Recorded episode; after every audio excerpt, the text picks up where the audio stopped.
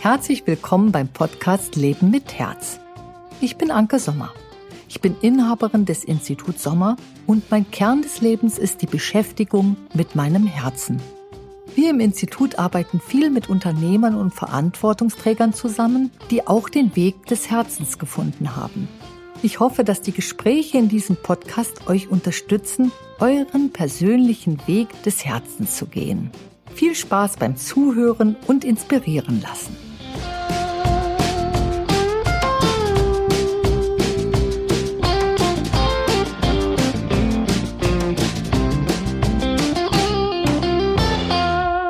Hallo, liebe Chiara, du bist heute mein Podcast-Gast. Es geht wie immer um das Leben mit Herz und ich freue mich total, dich zu sehen.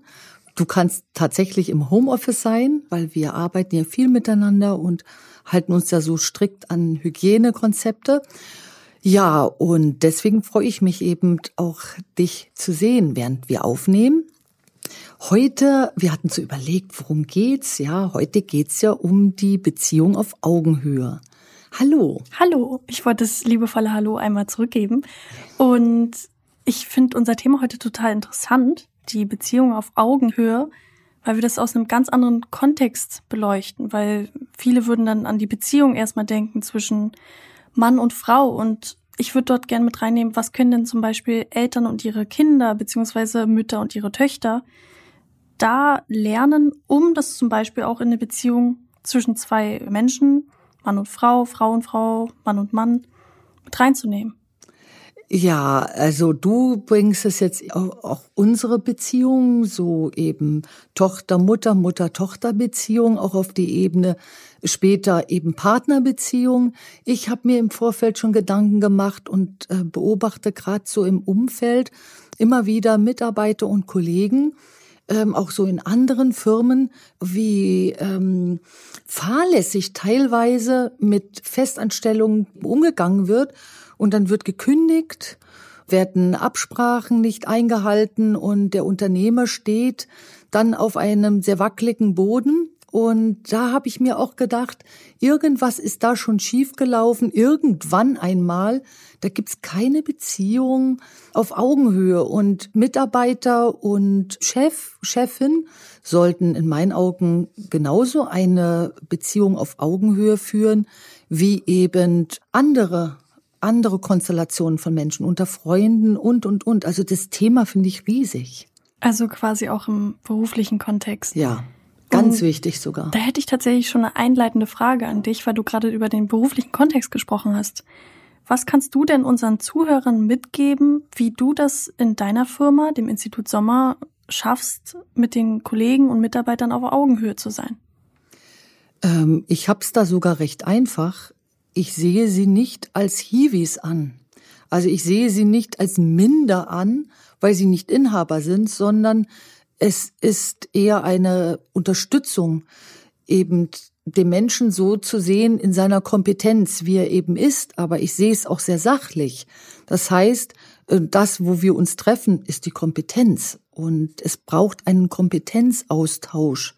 Und dann sind beide Seiten gut äh, miteinander aufgestellt, dann ist die Augenhöhe da.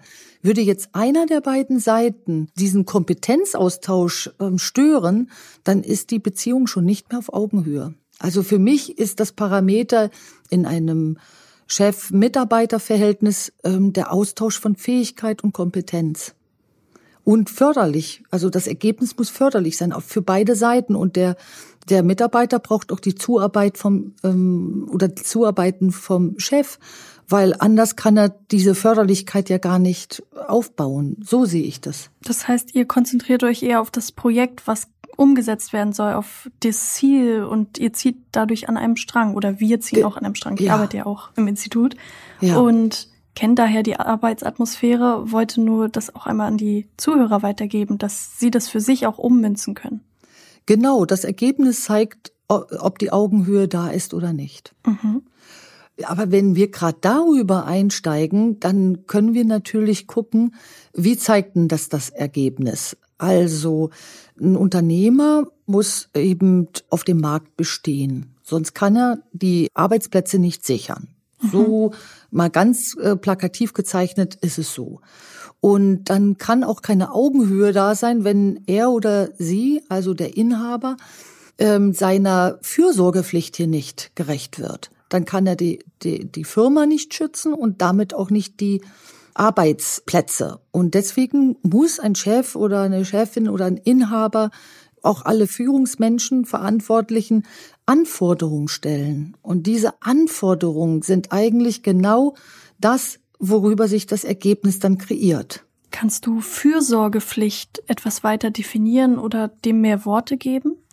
Wenn ich ähm, Inhaberin bin und ein Unternehmen aufbaue und das vergrößere, dann übernehme ich auch eine Fürsorgepflicht für diejenigen, die in das Unternehmen reingehen.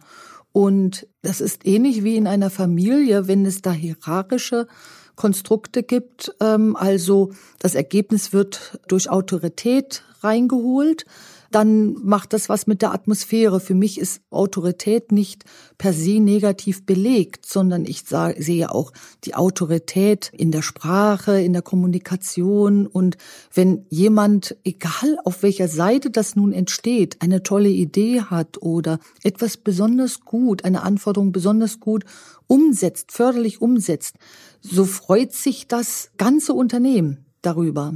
Und dann ist es egal, ob das von der Seite des Chefs oder von der Seite des Mitarbeiters kommt. Diese äh, Autorität besitzt in dem Moment das Ding oder die Handlung mit einem guten Ergebnis. Und dann steigt das Ansehen sofort. Jeder partizipiert. Ja. Absolut. Ist das ähm, noch irgendwo so schwer zu verstehen? Ich fand das jetzt sehr gut verständlich. Mir fallen da auch ein paar andere Strukturen ein, wo Hierarchie auch eine Rolle spielt. Und zwar in der Schule oder im Studium, in der Ausbildung. Und da wollte ich auch nochmal einen Tipp mitgeben, was ich auch beispielsweise aus dem ersten Podcast, den du veröffentlicht hast, mit Andrea. Mhm. Da habe ich einen Tipp raus mitgenommen, den man auch übertragen kann auf die Beziehung auf Augenhöhe. Dort spielte das ja auch eine Rolle. Und zwar, dass man selbst mündig ist. Also man stellt selbst Fragen, man interessiert sich und wenn man selbst engagiert ist und sich nicht als Lehrling gibt, der nichts weiß, dann tritt man automatisch auf Augenhöhe. Natürlich weiß man weniger als ein Lehrer, ein Auszubildender oder ein Professor. Dafür gibt's ja eben diese Strukturen, dass man davon lernt. Aber man begibt sich quasi ganz anders in die Beziehung erst hinein, indem man sich selbst nicht als minderwertig ansieht. Absolut. Und du gibst dir selbst die Chance eben, eine Entdeckung zu machen. Eigentlich ist ja Wissensvermittlung immer etwas, hat ja was mit diesem sachlichen Blick auf die Dinge zu tun und du entdeckst etwas und bringst es in einen anderen Zusammenhang. Und dann ist die Entdeckung, die Forschung schon nicht mehr Sache von Hierarchie oder von anderen Dingen oder vorgesetzt und untergeordnet, sondern wie sachlich bist du, wie klar bist du und wie klar kannst du noch auf die Dinge sehen, kannst du noch die Brille absetzen, die dir vielleicht die Beschäftigung mit der Theorie gibt und schon kannst du etwas entdecken, was so noch nie in den Zusammenhang gesetzt wurde. Und das schaffst du, wenn du deine Augenhöhe behältst. Also Beziehung auf Augenhöhe hat ja immer etwas mit zwei Personen zu tun. Also wenn da eine Beziehung zwischen zwei Menschen abläuft, dann hat ja nicht nur einer die Aufgabe, die Augenhöhe herzustellen, sondern der andere hat ja die Aufgabe, die Augenhöhe immer wieder herzustellen. Und so sehe ich das auch. Das Blöde ist bloß, wenn wir in einer Gesellschaft sind, wo wir dann so, so festgefahrene Bilder haben, wie beispielsweise Beziehungen zu laufen haben. Oder dann geht das mal in eine Reform, dann verändert sich ein Beziehungsverhalten zueinander. Aber die Augenhöhe kann man nur selbst aufbauen, das ist mir auch klar. Also wenn ich zum Beispiel, wenn wir mal im unternehmerischen Kontext bleiben und ich habe einen Mitarbeiter und Kollegen, der permanent im Widerstand ist und mit mir kämpft, weil er mit mir nicht mit mir als Person ein Problem hat, sondern mit dem Status, den ich inhabe, dann ist ja die Augenhöhe von mir immer noch da, dem anderen gegenüber, aber der Kampf des anderen lässt ihn oder sie mich nicht mehr sehen. Dann bin ich eben einfach nur eine Leinwand und es wird etwas auf mich projiziert. So, und dann haben wir schon keine Augenhöhe mehr.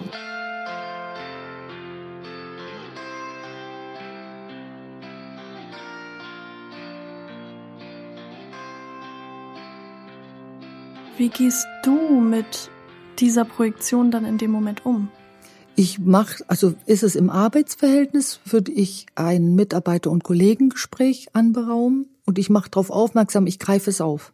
Okay. Ich zeige es, also ich zeige es dann sofort und gehe und reduziere dann ähm, die Kommunikation rein auf Sachverhalte, also ergebnisorientiert und das ist die Anforderung und die Anforderung wird bis dann und dann eben erledigt, weil das braucht das Geschäft. Ansonsten kann ich ja meiner Fürsorgepflicht nicht mehr nachkommen. Mhm. So, also ich gehe da ganz strikt und simpel in meinem Hirn damit um, damit ich eben nicht einsteige, genervt bin oder oder oder. Du clusterst quasi ständig wieder zu dem, das muss getan werden und das genau. steht dem im Weg. Genau.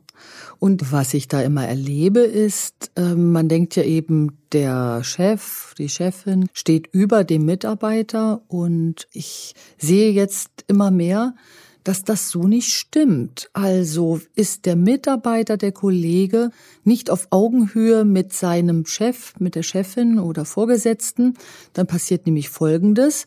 Der Chef, die Chefin baut auf den Mitarbeiter, wenn es zum Beispiel Agreements zwischen denen gibt. Und ist der Mitarbeiter hier nicht auf Augenhöhe, dann hält er sich einfach nicht dran. Dann kriegt er ein besseres Angebot, vermeintlich, hält dann eben das nicht ein, die Verabredung, oder es passiert Folgendes, der kündigt oder sie kündigt eben. Und die führungsverantwortliche Person sitzt dann da und hat eventuell auf Säulen gebaut, die dann keine Säulen mehr sind, weil die brechen ja zusammen. Und da sehe ich per se, da hat die Augenhöhe nicht gestimmt und nicht immer auf Seiten Chefs nicht gestimmt, sondern eben auch auf Seiten des Mitarbeiters nicht gestimmt. Wie würdest du das in deinen Worten erklären, Chiara? Ganz schwieriges Thema, weil es ist ja auch für beide Seiten total blöd. Also natürlich ist es jetzt, wenn zum Beispiel ein Mitarbeiter einfach geht, dann ist es erstmal für den Unternehmer total blöd, weil eine Säule, wie du beschrieben hast, einfach einbricht, auf die man gebaut hat. Da muss sich der Unternehmer mehr absichern, auch im Voraus, dass er immer da wie einen Plan B hat und das nicht nur auf eine Person stützt und da rein vertraut. Andererseits für den Angestellten, der hat sich nicht auf Augenhöhe befunden, wenn er einfach geht, weil er seinen Wert da nicht erkannt hat. Also er hat sich selbst in dem Unternehmen nicht so stark etabliert gefühlt, dass er halt einfach gehen kann. Ich habe hier gleich mehrere Beispiele aus mehreren Unternehmen vor Augen. Da war es nicht, dass derjenige nicht sieht, wie wichtig er oder sie für das Unternehmen ist, sondern eher, da winkt ein neuer Schinken und dann geht man eben zum neuen Schinken ah. und vergisst die Abmachungen, die man vorher mit dem Vorgesetzten hatte. Man vergisst die einfach, also man drängt die einfach weg. Und es hat schon etwas Ignorantes, sagen wir es mal so.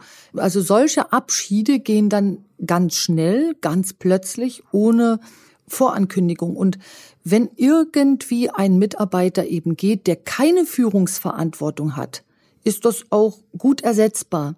Hat der sich aber, wurde er aufgebaut und war es auch der Wunsch des Mitarbeiters aufgebaut zu werden, in der Gehaltsliste zu steigen, mehr Verantwortung zu übernehmen und der geht dann der hat dann keine Augenhöhe.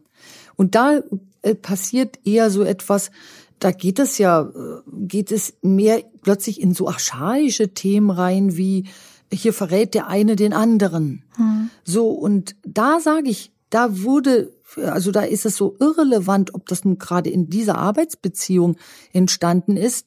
Ich denke, da ist schon früher etwas nicht gelaufen. Und zwar, da kennt jemand die Beziehung auf Augenhöhe nicht. Also da sollte man jetzt mal definieren, was ist denn diese Beziehung auf Augenhöhe? Ähm, von der Pike auf. Ähm, Chiara, hast du da eine Idee zu? Also, ich denke, das hat sehr viel mit Identifikation zu tun. Von dem Mitarbeiter beispielsweise. Also am Anfang haben wir ja auch deine Institution, das Institut Sommer, beleuchtet dass da halt es auf Augenhöhe ist und alle an einem Strang quasi ziehen, um das Projekt, was sie gerade oder die Projekte, die gerade auf dem Tisch sind, umzusetzen. Und wenn sich jemand nicht mit dem Unternehmen identifiziert, sich nicht an dem Strang beteiligt fühlt, dann ist es nicht auf Augenhöhe und dann ist es auch leichter zu gehen. Weil ich denke, jemand, der die Verantwortung übernimmt für das, was er in dem Unternehmen darstellt, dann denkt man gar nicht drüber nachzugehen. Also, da kann ich mit vielen Beispielen aufwarten. Und da sehe ich zum Beispiel bei dem Einfall, den ich vor Augen habe, da hat der Lohn, wurde der Lohn permanent hochgesetzt, da hat es viele Gespräche gegeben, da wurde, hat sich der ähm, Vorgesetzte immer wieder hingesetzt und hat erarbeitet, wo geht's denn weiter, wie geht's denn weiter, hat das kommuniziert mit dem Mitarbeiter und Kollegen und dann ging das eben immer weiter in den Aufbau einer Säule. Und dieser Mitarbeiter hat sich dann wie quasi umgeschaut ähm, und hat gesagt, ach, jetzt hat er etwas attraktiveres in seinen Augen gefunden und hat das ganze Agreement sein gelassen. Und ich denke, da kann man natürlich sagen, okay, verantwortungslos, fahrlässig, auch von Mitarbeiter- und Kollegenseite. Aber äh, ich denke, das fängt schon mit der Muttermilch an. Das bedeutet, das fängt schon in der Beziehung zu Vater und Mutter an. Was wurde einem dort vermittelt? Also ich stelle jetzt mal die Theorie rein, wenn man schon mit seinem Kind eine Beziehung auf Augenhöhe lebt, dann wird dieses Kind später so etwas nie machen. Hm. Also beleuchten wir doch mal diese Theorie, weil du hast dann eine Verantwortung. Du, du weißt ganz anders, was eine Verantwortung ist. Loyalität. Du hast eine Loyalität. Natürlich kannst du dann auch gehen, aber du wirst es eben, du wirst Vereinbarungen einhalten, du wirst es vorher sagen, du wirst sagen, du, bei mir kreiert sich da gerade was ich möchte jetzt irgendwie mich verändern, wie können wir das denn hier im Unternehmen machen? Du hast mir sehr viel Verantwortung gegeben, wie können wir denn damit umgehen? Also so, so geht einer damit um, der diese Augenhöhe hat, auch zu einem Vorgesetzten. So, und da können wir ja mal ein Beispiel machen. Ich weiß nicht, welche Ideen dir jetzt kommen. Wir können ja mal ähm, beispielsweise Mutter-Tochter-Beziehung, Tochter-Mutter-Beziehung mhm. mal nehmen, wie weil wir hier eben jetzt weiblich sind. Sonst könnten wir natürlich genauso Vater-Sohn äh, oder Mutter-Sohn machen. Aber nehmen wir doch mal uns als Beispiel. Ja. Was äh, würdest du sagen, wie ist das denn bei uns gelaufen? Oder was macht denn, was macht denn in deinen Augen eine Mutter-Tochter-Tochter-Mutter-Beziehung zu einer Augenhöhe-Beziehung, egal in welchem Alter, von Säugling bis auf Ewigkeit. Ich finde da die Geschichte ganz schön, die du immer erzählst zu meiner Geburt, dass du, ich fasse jetzt einfach mal in meinen Worten zusammen, dass du gesagt hast, ich bin auf die Welt gekommen und war quasi gleich für dich auf Augenhöhe. Also ich war gleich ein berechtigter Teil der Familie, der mitentscheiden konnte, ohne dass ich reden konnte.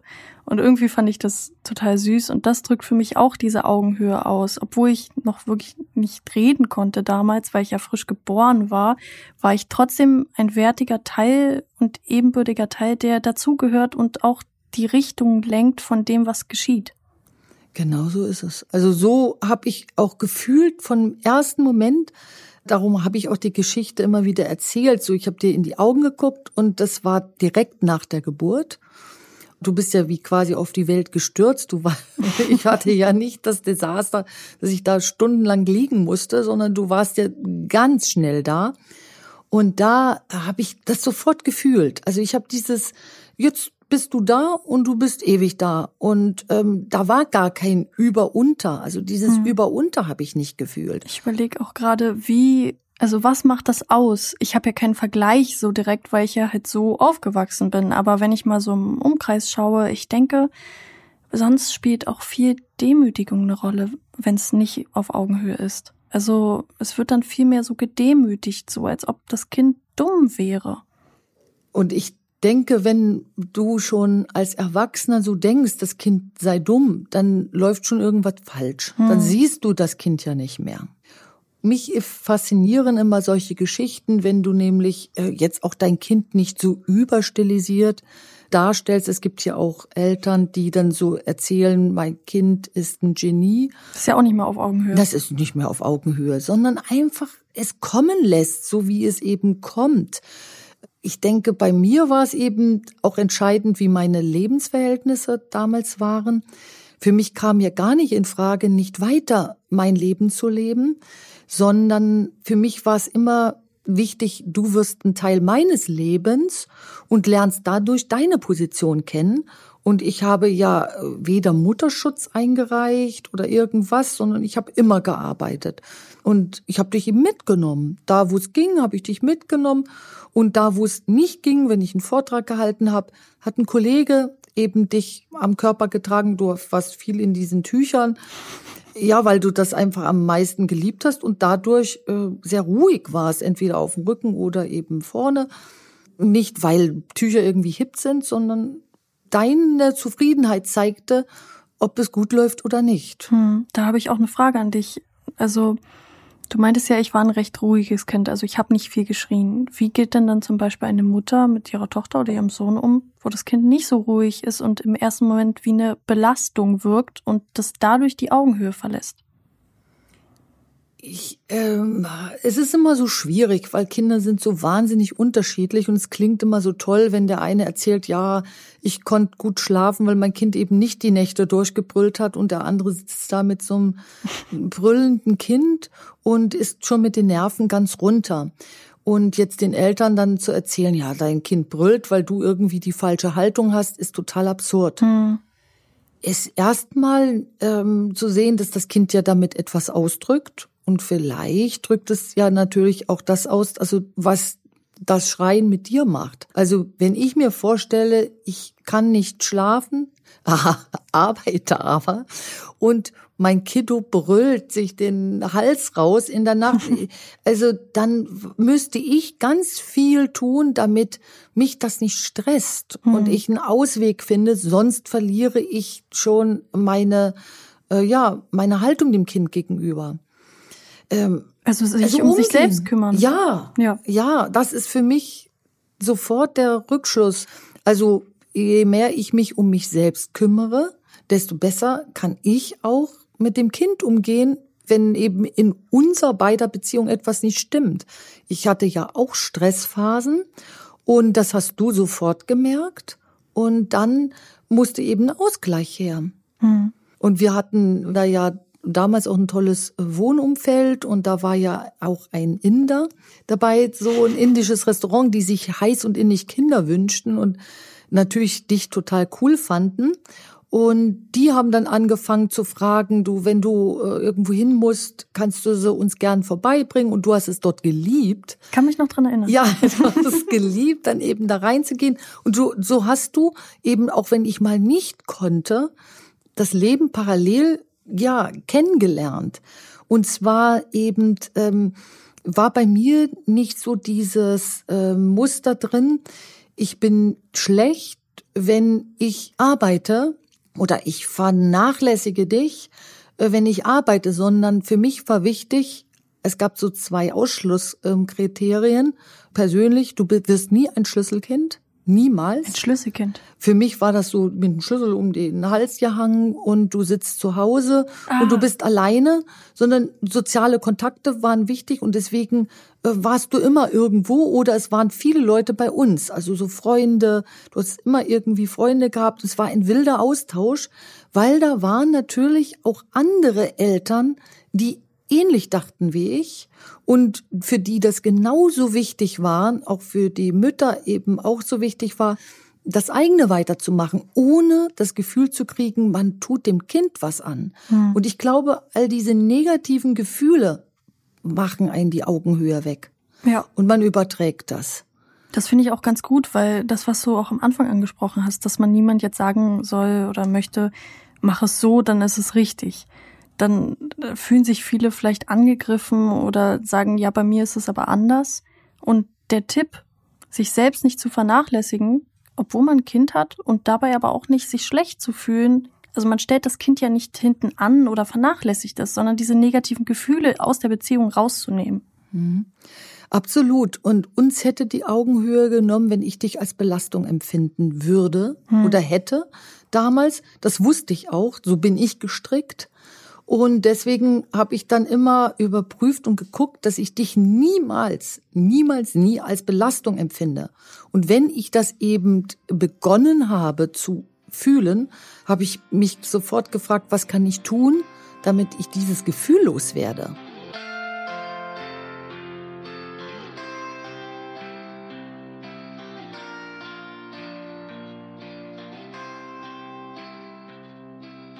Kann da ja auch mal aus meiner Perspektive mhm. sprechen. Also ich habe mich auch nie als Belastung gefühlt. So klar hast du viel gearbeitet und das weiß ich auch, aber du warst dann da. Du warst trotzdem da und man war immer beisammen, auch wenn du viel zu tun hattest. Und dann war das trotzdem schön, weil ich war halt immer dabei. Also ich kann mich noch dran erinnern, ich bin dann zu Seminaren oder so mitgekommen mit einem Malblock und habe da mit Farbe rumgepanscht nebenher und das war super.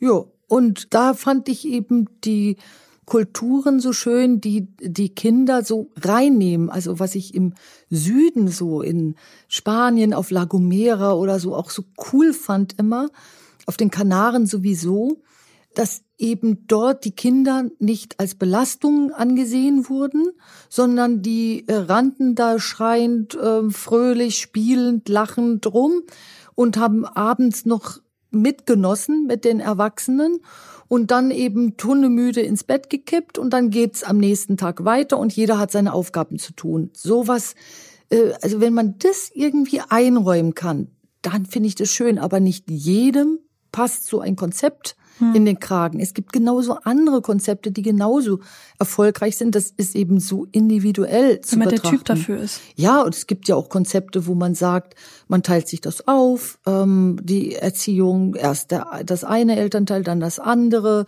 oder primär bleibt die Mutter zu Hause, arbeitet dann nicht. Wenn da das Belastungsgefühl nicht hochkommt, dann ist das auch ein tolles Konzept. Es, ist, es gibt kein falsches Konzept, es gibt nur ein falsches, was Augenhöhe sofort kaputt macht.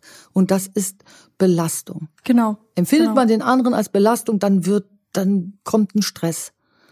Ich kann mich da auch dran erinnern, äh, dass eben viele mir damals erzählt haben, wie belastend sie äh, die Erziehung empfinden und je, je mehr das Kind sich individualisierte, also ähm, zum Pubertierenden wurde, da finde ich auch immer, wird Pubertät so falsch verstanden. Äh, Pubertät ist per se, das Kind ist eine Rotznase und ist fürchterlich und lehnt die Eltern ab. Also ich, ich fasse das mal so zusammen. Und da habe ich dann viele Eltern gemerkt, also Eltern zu sprechen hören, die ihre jugendlichen Kinder total als Belastung und als feindselig empfunden haben. Da habe ich mir auch überlegt, wie haben wir beide das eigentlich geschafft? Mhm. Weil du, ja, für mich war das immer so, ich habe diese Phase bei dir nicht so gespürt, weil sie so natürlich ist. Äh, ich habe den Vergleich dann nicht zu anderen Eltern oder anderen Beziehungen, ja. wie das dort ablief, aber du hast ja gerade schon einen kleinen Einblick gegeben. Also klar ändert sich auch hormonell bedingt einiges, aber es wird ja oft als problematisch beschrieben, dass sich da hormonell einiges ändert und die Kinder, die vorher Kinder waren, zu Erwachsenen werden. Ja, also wenn wir jetzt mal so sehen, ähm, was bringt einen eigentlich von der Augenhöhe weg? Also wenn man sagt, man ist in dem und jenen Elternhaus ähm, aufgewachsen und man ist dann eben später Mitarbeiter oder man ist später Führungsverantwortlicher oder man ist später Unternehmer oder oder oder oder man hat ein ganz anderes Konzept für sich entdeckt. Was bringt einen eigentlich schon von Kindesbein auf auf Augenhöhe? Also was bringt denn auf Augenhöhe und nicht genau. von der Augenhöhe weg? Okay, also genau. wir hatten ja schon, also das will ich nochmal festhalten, wir hatten schon gesagt, dass Negativgefühle wie Belastung und das Gefühl von, man leidet darunter, weil Punkt, Punkt, Punkt, mhm. dass das die Augenhöhe wegnimmt, weil man dann auch anfängt, dort Sachen wie mit reinzunehmen, Konflikte und dann mischen sie die sich eben in die Negativgefühle mit ein, denke ich. Und was hält einen jetzt auf Augenhöhe, ist Oh, das ist eine schwierige Frage. Sein eigenes Ding machen. Egal, ob man in einer Anstellung ist oder nicht. Also ich, ähm, ich habe dann zum Beispiel den Anspruch, das, was ich tue, hinterlässt eben Qualität oder ist qualitativ hochwertig, äh, hat Nutzen für alle Seiten. Mhm. So und so richte ich meine Arbeit aus und so richte ich meine Anforderungen an andere und an mich selbst. Ja, das Problem ist, damit bin ich auf Augenhöhe. Und ich habe nie das Gefühl, dass ein Mitarbeiter in der Augenhöhe und runter ist. Also, mhm. und ich muss auch nicht einen auf Chef machen, damit ich meine Chefposition halte. Dann eine andere Frage, und zwar, wie vernachlässigst du nicht dich selbst? Wie ziehst du dein Ding durch? Indem ich selbstkritisch mich selbst angucke. Das heißt, meine Signale, das hatte ich schon mal im anderen Podcast benannt. Ich habe es da recht einfach. Bei mir pellt sich einfach die Haut ab an den Händen, wenn ich mich ein Stück weit aus den Augen verloren habe. Dann lasse ich mir sofort freie Termine reinbringen durch äh, das Office Management, bitte um ähm, freie Tage und sage eben, äh, ich brauche hier einfach mal eine Woche, äh, eine, eine Urlaubswoche noch mal reingeschoben. Ja, und lasse völlig los. Also ich, mein Kopf ist dann eh frei und ich schalte ab. Mhm. Und deswegen kann ich eben auch äh, für mich sorgen. Das sehe, sehe ich ja auch daran, dass ich permanent ähm, weiter male, dass ich das zweite, am zweiten Buch jetzt dran sitze, dass ich viel, viel Freiräume habe, eben das zu tun, was mir wichtig ist. Und das Schöne ist, dass ich das ja in meinem Beruf vollumfänglich tun kann. Trotzdem achte ich darauf, dass eben auch in meinem privaten eben auch mal ganz andere Dinge eine Rolle spielen. Also völlig frei von, von qualitativ hochwertigen Ergebnissen. Also, weil ich, ich denke immer darüber nach, dass es gut sein muss für alle Seiten, was ich tue. Und äh, das heißt, es muss förderlich sein.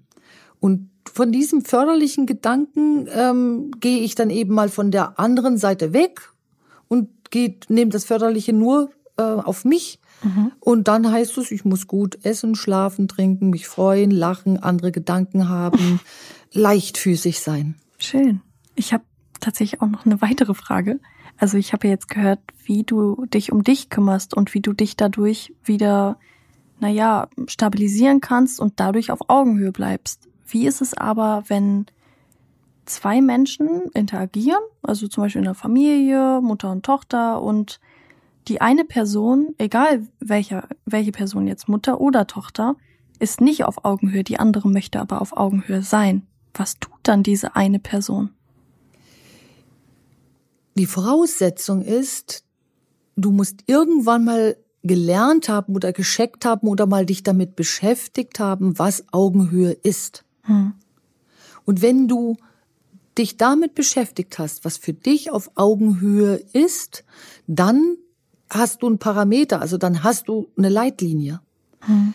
Hast du dich mit diesem Thema noch nie beschäftigt, dann lebst du ja so vor dir hin und äh, kannst dann auch keinen anderen auf Augenhöhe bringen. Also ich versuche es gar nicht erst, einen anderen auf Augenhöhe zu bringen. Ich versuche eher, nicht genervt zu werden. Hm. Oder nicht selber sauer zu werden. Also das heißt, mein, ich krieg Sodbrennen, äh, weil da irgendwer nicht auf Augenhöhe ist und irgendwo reingerutscht ist. Dann zeigt mir das mein Körper durch Signale. Bauch zeigt das, der Magen zeigt das äh, dieses saure Aufstoßen oder Kopfschmerzen zeigen das. Und dann gehe ich wieder in die Selbstfürsorge. Ich versuche nicht, den anderen auf Augenhöhe zu bringen. Das ist seine oder ihre Aufgabe. Mhm.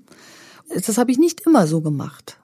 Ich habe früher viel mehr mich darum bemüht, dass ein anderer ähm, oder dass mein Außen entspannter ist. Und da habe ich gemerkt, ähm, da, da geht das Augenhöhe-Konzept schon nicht mehr auf, weil ich mich verliere. Also seitdem ich wirklich dann nur noch über mich gehe, entspannt sich auch mein Umfeld. Verstehe. Wie kriegst du Augenhöhe hin und wie kriegst du das in deine Generation vermittelt? Also du kommst aus einer anderen Generation. Wie machst du das? Was ist für dich Augenhöhe? In welchem Umfeld meinst du das? Also du kannst Uni sagen, du kannst, du bist ja auch äh, so, du studierst derzeit. Mhm. Ähm, du bist Bergstudentin, du arbeitest eben bei uns im Institut. Da bist du Mitarbeiter, ähm, Mitarbeiterin und Kollegin und Junior. Äh, du hast eine Beziehung. Mhm. Also wie, wie definierst du dort aus deinem Alter heraus Augenhöhe? Ich würde es so definieren, also in der Uni kommt mir beispielsweise jetzt das, was ich am Anfang schon beschrieben habe, mit den Fragen stellen. Also ich kenne da auch also Fächer, die ich da hatte, wo ich total interessiert war in das Thema. Und dann habe ich so viele Fragen gestellt. Also das war schon ungewohnt für den Professor beziehungsweise die Professorin und hat die wie nicht überfordert, aber es war einfach unbekannt. Und daran habe ich gemerkt, dass das wohl nicht jeder Student so macht oder jede Studentin. Also dieses Fragen stellen und sich für etwas interessieren, das wie Forschen in ein bestimmtes Thema rein, weil man das ja auch aus einem bestimmten Grund studiert und macht und sich dem dann wie hinzugeben, also in dieses Thema so einzutauchen. Dadurch kann man die Augenhöhe herstellen, meiner Meinung nach, also zum Beispiel im Uni-Kontext. Und ein anderer Punkt wäre, wo war das genau?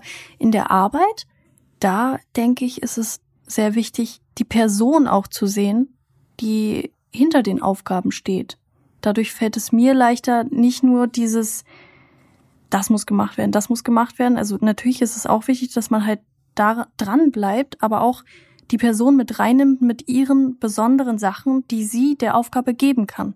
Also immer noch auf die Aufgabe bezogen, aber du siehst die Besonderheit der Person. Und es ist nicht, wie du am Anfang schon gesagt hast, ein Hiwi, sondern diese Person bringt genau den Punkt mit rein. Zum Beispiel eine voll liebevolle Art. Und deswegen arbeite ich mit dieser Person dann so zusammen.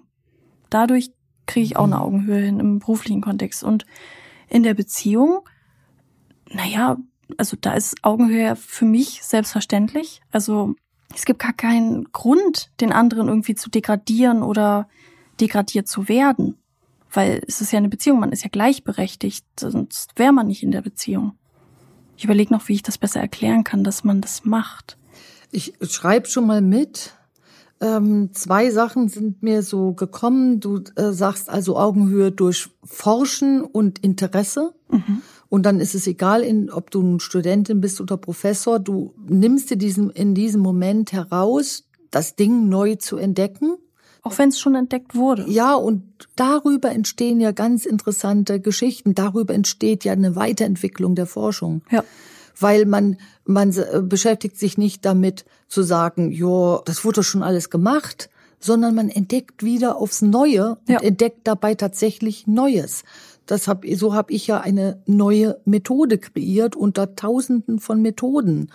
Und ähm, weil ich eben genauso rangegangen bin, also ich konnte das sehr gut nachvollziehen, diesen Standpunkt, den du mir gesagt hast, und sag, ja, das, das ist auch ein Augenhöhe-Prinzip. Mhm. Und dann hinter der Aufgabe, die ein Mensch im Unternehmen übernommen hat, auch den Menschen zu sehen und sein Potenzial.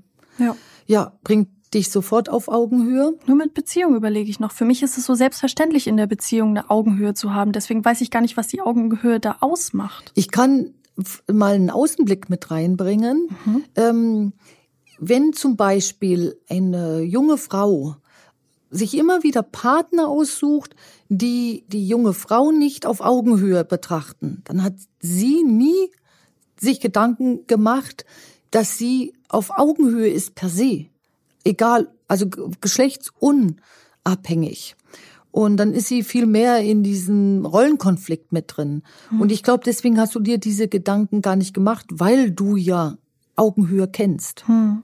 Ja. So, und also es müssen die Zuhörer mehr darüber nachdenken, die merken, oh shit, ich habe in meiner Beziehung eben keine Augenhöhe. Ich habe auch zu meinem Chef oder ich habe, ich bin Chefin oder Chef und habe die Augenhöhe nicht zu meinen Mitarbeitern. Also irgendwas fehlt mir hier. Und dann könnten diese Menschen, ihr könnt euch jetzt überlegen, ähm, wie müsst ihr euch mit Augenhöhe beschäftigen? Was ist Augenhöhe für euch, damit ihr einen Marker habt, an dem ihr euch orientieren kann. Und dann ist es auch egal, ob ihr das, äh, ob ihr eine förderliche Beziehung früher hattet oder nicht mit euren Eltern.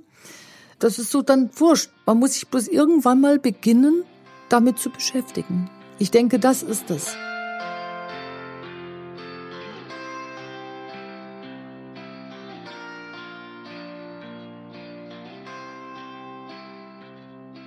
Einen Punkt, den du auch genannt hattest zum Studium mit dem Forschen, das finde ich auch super interessant. Daran merke ich auch in der Uni, dass es halt weniger so ist bei vielen, jetzt nicht allen, aber bei vielen, dass sie das, was einfach vermittelt wird, als Gegebenheit ansehen und einfach dem folgen, weil es wurde ja schon erforscht und es ist so, statt das zu hinterfragen. Also da wird einfach das wie aufgesogen als Wissen und es bleibt ja auch drin, aber es wird nicht wie neu entdeckt. Genau. Und so sind damals ja auch alle Entdeckungen, also oder sehr, sehr viele Entdeckungen entstanden, einfach durch dieses Forschen. Absolut. Von Dingen, die eigentlich selbstverständlich sind. Und es gibt kein Fahnenstangenende. Es gibt es nicht. In der Forschung gibt es das nie. Oder wenn du neugieriger Mensch im positiven Sinne bist, gibt es immer etwas Neues zu entdecken. Immer.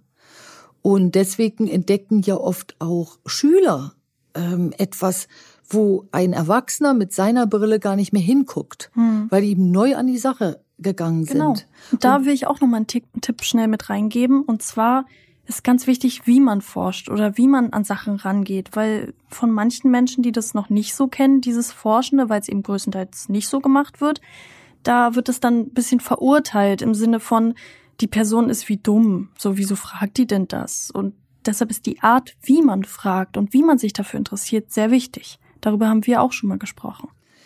Sehe ich genauso wie du. Absolut genauso. Und deswegen gucke ich mal, also dieses Wie, auf das Wie kommt es an und wie kriegen wir beide denn jetzt mal Augenhöhe auf, ein, auf so einen Fazitstand gezogen? Wir hatten jetzt viele Beispiele aus dem Arbeitsleben, aus der Universität, in der Freundschaft. Ähm, merkst du eben, dass du Augenhöhe hast, weil du dich nicht benachteiligt fühlst, weil du nicht kämpfst, weil du nicht unglücklich bist und weil dieses Unglücklichsein, sich, sich benachteiligt fühlen, egal jetzt Geschlechter unabhängig, äh, zeigt ja schon, dass die Augenhöhe nicht da ist. Mhm. Und das können wir wieder wieder auch auf Arbeitsverhältnisse rüberziehen, ob du nun Mitarbeiter, Kollege bist oder ähm, Inhaber, Unternehmer, Führungskraft, Führungsverantwortlich. Wenn du dich gut fühlst mit dem, was du machst, und gut fühlst mit den Kollegen, die du hast, dann ist da anscheinend Augenhöhe. Mhm. Fühlst du dich nicht mehr gut, müsste die wieder aufgebaut werden. Und jetzt müsste man sich nur überlegen, was ist denn das Rezept dafür, Augenhöhe aufzubauen? Also gesagt haben wir ja schon, ja, ähm, beschäftige dich erstmal mit dem Thema, dann hast du einen Parameter. Und Chiara, hast du noch eine Idee? Mir fällt ein Freude. Also dieses, was du angesprochen hast mit dem, dass man einfach glücklich in diese Beziehung, egal zu wem, gehen soll und fürs Ziel arbeitet. Egal welches Ziel das ist. In der Uni, auf der Arbeit, in der Beziehung. Sich das wieder vor Augen führt und es als Inspiration ansieht, mit dem anderen zusammenzuarbeiten, zu sein und Zeit zu verbringen. Also das ist mir auch aufgefallen in der Beziehung zwischen uns beiden, also Mutter und Tochter, dass das sehr inspirierend für mich ist, mit dir Zeit zu verbringen. Und umgekehrt. Also du hast ebenso mein Leben bereichert, weil du hast etwas mir bewiesen und zwar, ich habe ja zugegebenerweise den Punkt ähm, der Geburt ähm, nicht immer forciert. Also ich war immer schon vorsichtig, weil ich dachte, ich habe mal falsch gedacht. Ich habe nämlich so eine Befürchtung gehabt, es könnte mir ähm, mein Leben so sehr reduzieren. Und in dem Moment, wo ich dich eben gesehen habe, wusste ich, das stimmt einfach nicht. Es bereichert das Leben. Und dadurch hast du mich eben in deiner doch sehr offenen und fröhlichen Art und dieser klugen Art, also du, bei dir sah man die Klugheit ja sofort in den Augen auch, immer inspiriert, eben weiter auch meine Klugheit zu leben. Also es war wie so ein gegenseitiges, ähm, ja, gegenseitiges Schenken. Und mhm. so, so sehe ich das auch, dass Beziehungen, egal in welchem Rahmen sie sich befinden. Sie sollten sich immer etwas schenken. Ob nun auf Arbeit, ob nun Kind und Mutter oder Vater oder eben Beziehungen, partnerschaftliche Beziehungen. Man sollte sich beschenken. Und ähm, das kann man nur mit einer, auf der Basis einer Zufriedenheit. Ja. Ja, dann haben wir eigentlich schon, dann haben wir die Basis einer Beziehung. Und das ist eben, ähm, du fühlst dich bereichert, aber es wäre nicht auf Augenhöhe, hätte ich mich nicht auch bereichert gefühlt. Verstehe. Dann wäre es wieder so ein Gefälle. Ja, interessant. Da haben wir jetzt schon verschiedene Sachen über Augenhöhe besprochen und was ich auch nochmal äh, spannend fand als Fazit ist, es gibt kein richtig und falsch. Mhm. Es gibt keinen Maßstab, den nun alle folgen müssen, sondern ähm, dein Leben ist so individuell. Und wenn du da einen zufriedenen Platz reinkriegst, dann kannst du auch zufrieden andere Beziehungen eingehen. Eben weil jeder so individuell ist. Man kann das nicht auf alle überschreiben. Nein, jeder wird da einen anderen Umgang mitfinden.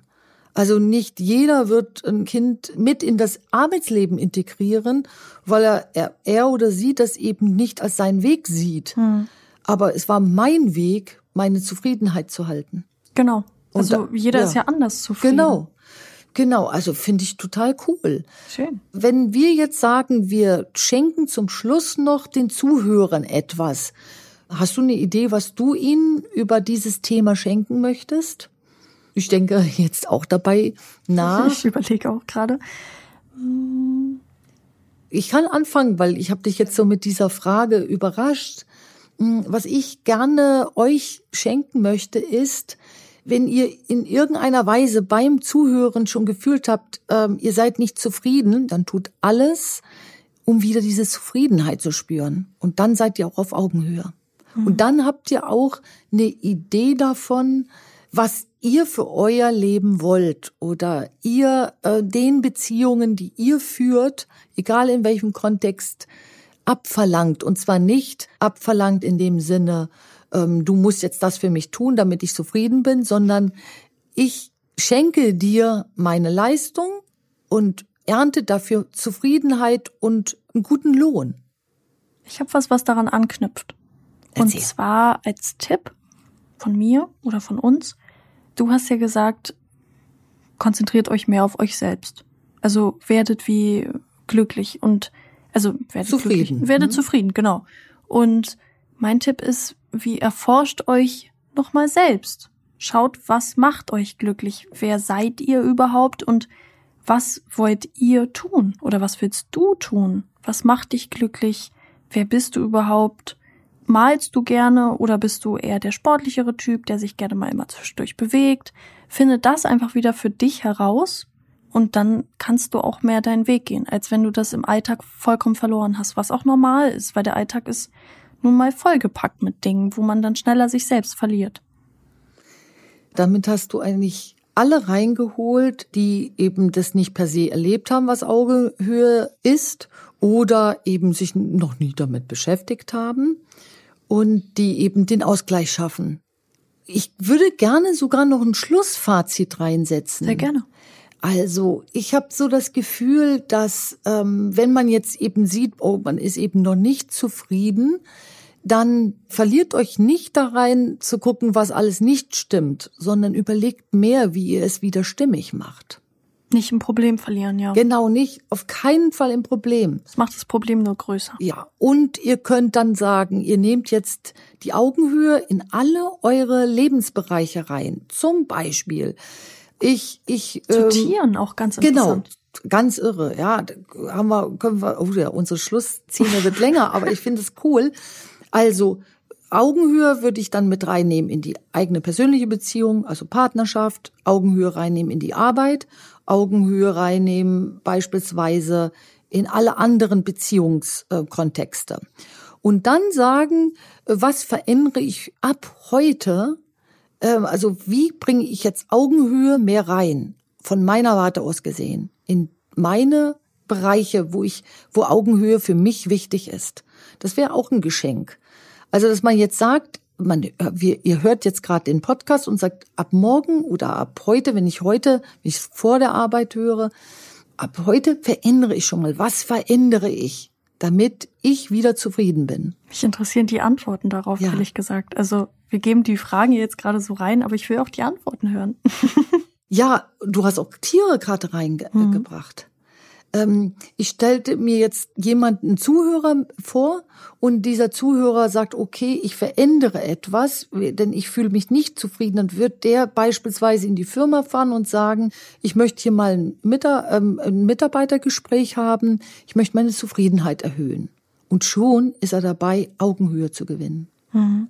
Und das macht er förderlich und nett. Ich möchte mehr Verantwortung tragen. Ohne und dann, Schuldzuweisung. Genau. Ich möchte mehr Verantwortung tragen und ich bin mir bewusst, dass wenn ich Verantwortung trage, ich auch dieser Firma, solange ich dort die Verantwortung trage, treu bleibe. Und dann wird das ein, ein tolles äh, Arbeitsverhältnis, weil jeder Verantwortungsträger sucht genau solche Kollegen und Mitarbeiter. Also man kann selbst sehr viel dafür tun. Und welche Antwort interessiert dich denn am meisten auf welche Frage? Und du hattest die Tiere noch reingebracht. Die Tiere hatte ich reingebracht, weil wir auch einen Hund haben und ich finde, die Beziehung ist auf Augenhöhe zum Hund. Natürlich, da ist natürlich wieder schwierig zu definieren, was ist dann wieder nicht Augenhöhe. Ich würde sagen, beim Tier einfach, wenn das Tier unterdrückt wird. Wenn das Tier sich einfach nur beugen soll und nicht mehr wirklich sein Naturell leben darf. Und unser Hund ist ähm, sehr seinem Naturell gefolgt wild, aber nicht im Negativen, sondern einfach süß. eigenständig. Eigenständig und süß. Ja, eigener Kopf, genauso ist es. und das stützt man, indem man da nicht diese Problematik mit reinnimmt. Auch wieder die Belastung. Genau. Finde ich ein ganz tolles Beispiel und an dem Hund sieht man eben, da passierte ja damals etwas, der, der wurde ja viel zu früh von der Mutter gerissen. Mhm. Und das hat ihn natürlich den Menschen noch mehr zu seinem Lebenskontext ähm, gemacht. Und das hat ihn vielleicht auch dabei unterstützt, ähm, mehr dazu zu gehören. Ja, aber absolut. Ohne dass es eben negativ ist. Und Fürsorgepflicht wäre hier eben, also man würde die Augenhöhe nicht mehr sehen, wenn man sagt, Hund, du kommst jetzt auch ohne Leine in äh, einer sehr stark befahrenen Gegend äh, klar, wenn du äh, so freiheitlich geknüpft bist wie du. Mhm. Natürlich kommt dieser Hund nie ohne Leine ähm, klar, wenn der so eine freie, äh, so eine freie Haltung hat, mhm. außer eben dort, wo der Verkehr so nicht stattfindet. Und es ist eben keine Folge von Nichterziehung, aber man hat diesen Hund nicht erzogen, sondern es ist eine Folge seines Naturells, hm. das zu sehen. Und dann hat man eben Augenhöhe, indem man sieht, äh, das verlange ich diesem Tier ab und das aber nicht mehr, weil das gehört zum Naturell. Ich finde auch schön zu sehen, ähm, was ihn auch auf Augenhöhe bringt, also den Hund, ist, dass er einfach überall dazugehört. Ja, das ist genau das Ding, ist immer Teil. Sehr schön. Haben wir noch was rausgefischt? Jetzt ist für mich noch eine Sache offen. Welche Antwort hättest du denn gerne gehört? Ist das noch offen für dich? Hm, welche Antwort hätte ich gern gehört? Da ging es mir um die Antworten von den Zuhörern. Also wir haben ja ganz viele Fragen an die Zuhörer gestellt und ich würde gerne auch deren Gedanken hören. Ja. Ah, dann, das meinte ich. Ja, dann können wir mal auf Instagram ähm, fragen. Schreibt uns, ähm, ja, was macht das mit euch? Habt ihr einen tollen Weg gefunden, die Augenhöhe zu kriegen? Oh, ich fände total schön von ich euch auch. zu hören. Ich auch. Cool. Wir freuen uns. Wir freuen uns. Dann bis bald. Äh, bald kommt der nächste Podcast. Wir hatten jetzt eine kleine längere Lücke, aber die wird bald wieder geschlossen und weiter geht's. Ich freue mich. Danke, Chiara. Auch. Tschüss. Danke, hat mir Spaß gemacht. Mir auch. Gut. Tschüss. Tschüss. Vielen Dank fürs Zuhören. Ich hoffe, es hat euch gefallen. Und ich habe eine Bitte an euch, traut euch mit uns in Kontakt zu treten, wenn euch etwas auf dem Herzen liegt. Ihr findet uns auf Instagram und Facebook unter Institut Sommer und so auch im Internet unter Institut Sommer. Und helfen euch diese Podcasts weiter, euer Leben mit dem Herz zu gestalten, dann abonniert doch einfach unseren Podcast-Channel. Ich freue mich drauf. Eure Anke Sommer.